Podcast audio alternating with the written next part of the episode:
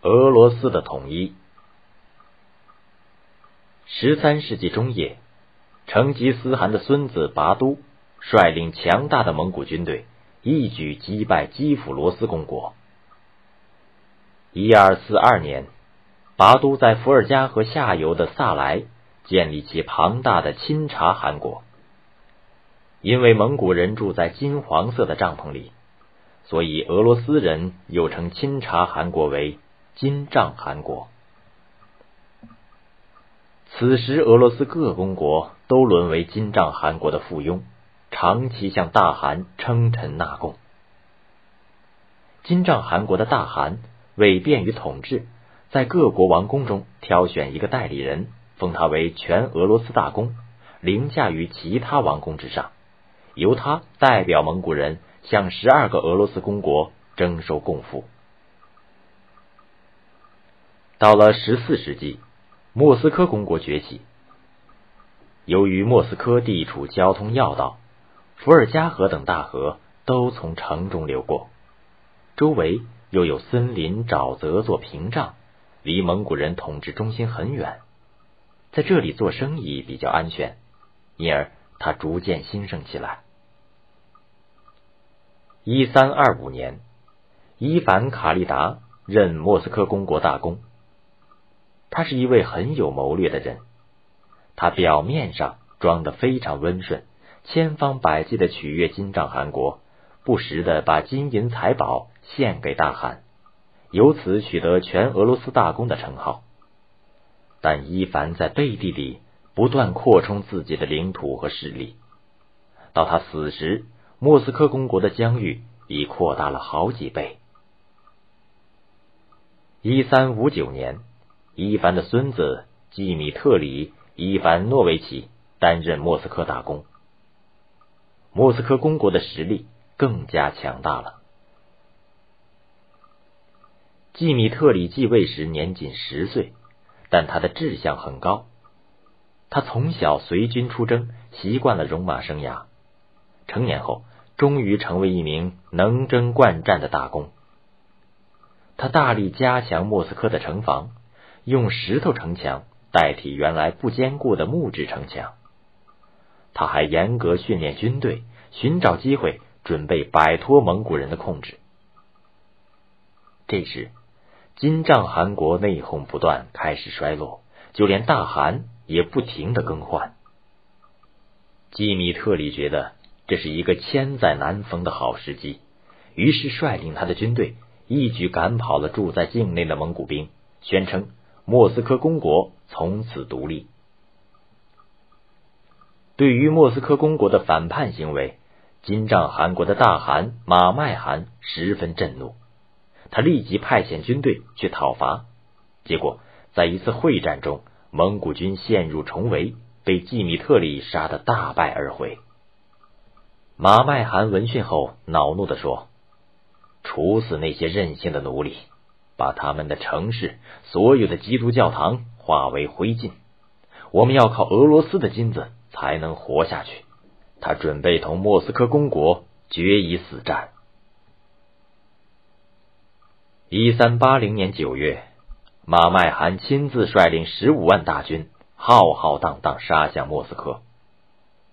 基米特里迅速派出特使，日夜兼程赶到俄罗斯各公国请求援助。很快，他联合起十万兵力，渡过顿河，开进了库里科沃原野。一场大战即将展开。库里科沃是一个不太大的原野，四周山冈起伏，沟壑纵横，沿顿河一侧丛林密布。原野的中央是一片沼泽地，这种地形极不利于蒙古骑兵的合围战术，却为俄罗斯联军的埋伏提供了良好条件。九月八日晨，大雾弥漫，季米特里利用地形特点精心布阵，在中央是大团队，两边是右翼团队和左翼团队，在大团队前面是先遣团队。另外，他还将一些精锐骑兵埋伏在后方的丛林里，整个阵地绵延约十公里。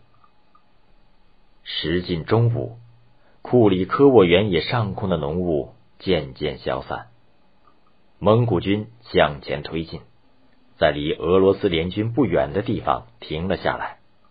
按照常规，俄军中冲出一位骑兵勇士向蒙古军挑战，蒙古军也出来一位勇士应战。在两军中间的空地上，两位勇士骑在马上杀向对方。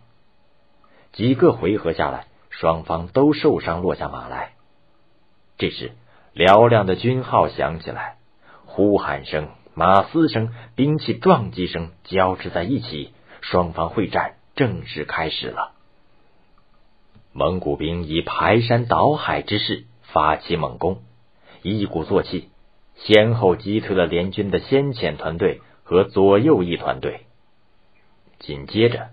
蒙古兵分几路向俄罗斯联军的大团队发起更为猛烈的冲锋，企图一举突破联军阵地，直捣中军大营。然而，由于原野上多是沼泽，骑兵行动缓慢，一连几次冲锋都没能得逞。傍晚时分，蒙古兵的轮番冲锋已经持续了三个多小时了，攻势渐渐减弱。战场上，经过多次冲锋和肉搏，双方死伤累累。库里科沃原野上几公里宽的地带上都被鲜血染红了，伤者在呼嚎，尸体成堆。俄罗斯联军损失惨重，连季米特里本人也在交战中受了伤，大公旗帜也被蒙古人砍倒。天色暗下来了。蒙古骑兵趁着黄昏时微弱的暮色，准备发起最后一次攻击，彻底击败俄军。而季米特里立即组织反击，并且有计划的把蒙古军吸引到联军主力的后方，那里有精锐的骑兵埋伏着。一场恶战在原野上展开。蒙古军撕开了俄军左翼的一个口子。企图借机绕到联军主力的后方，一举包围全歼联军主力。就在这千钧一发之际，基米特里迅速将丛林中的骑兵调出。这些俄军骑兵就像猛虎下山一样，向蒙古军后方扑去。蒙古军猝不及防，迅速溃败。这时，站在山岗上观战的马麦汗唯恐蒙古军被全歼。赶紧下令全线撤退。于是，蒙古军舍弃了无数的行军帐篷和粮草辎重，仓皇而逃。俄罗斯联军一鼓作气追出一百多里，才收住脚步。库里科沃大战，俄蒙双方都受到很大损失，死伤人数达十几万人。但最终，俄罗斯联军战胜了强大的蒙古军队。由于这场大战的胜利，季米特里大公被俄罗斯人赞誉为顿河英雄。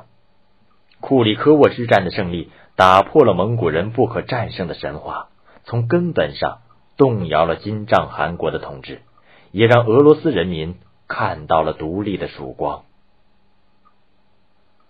后来，王位传到伊凡三世手里，莫斯科公国在他统治时期。变得更加强大了。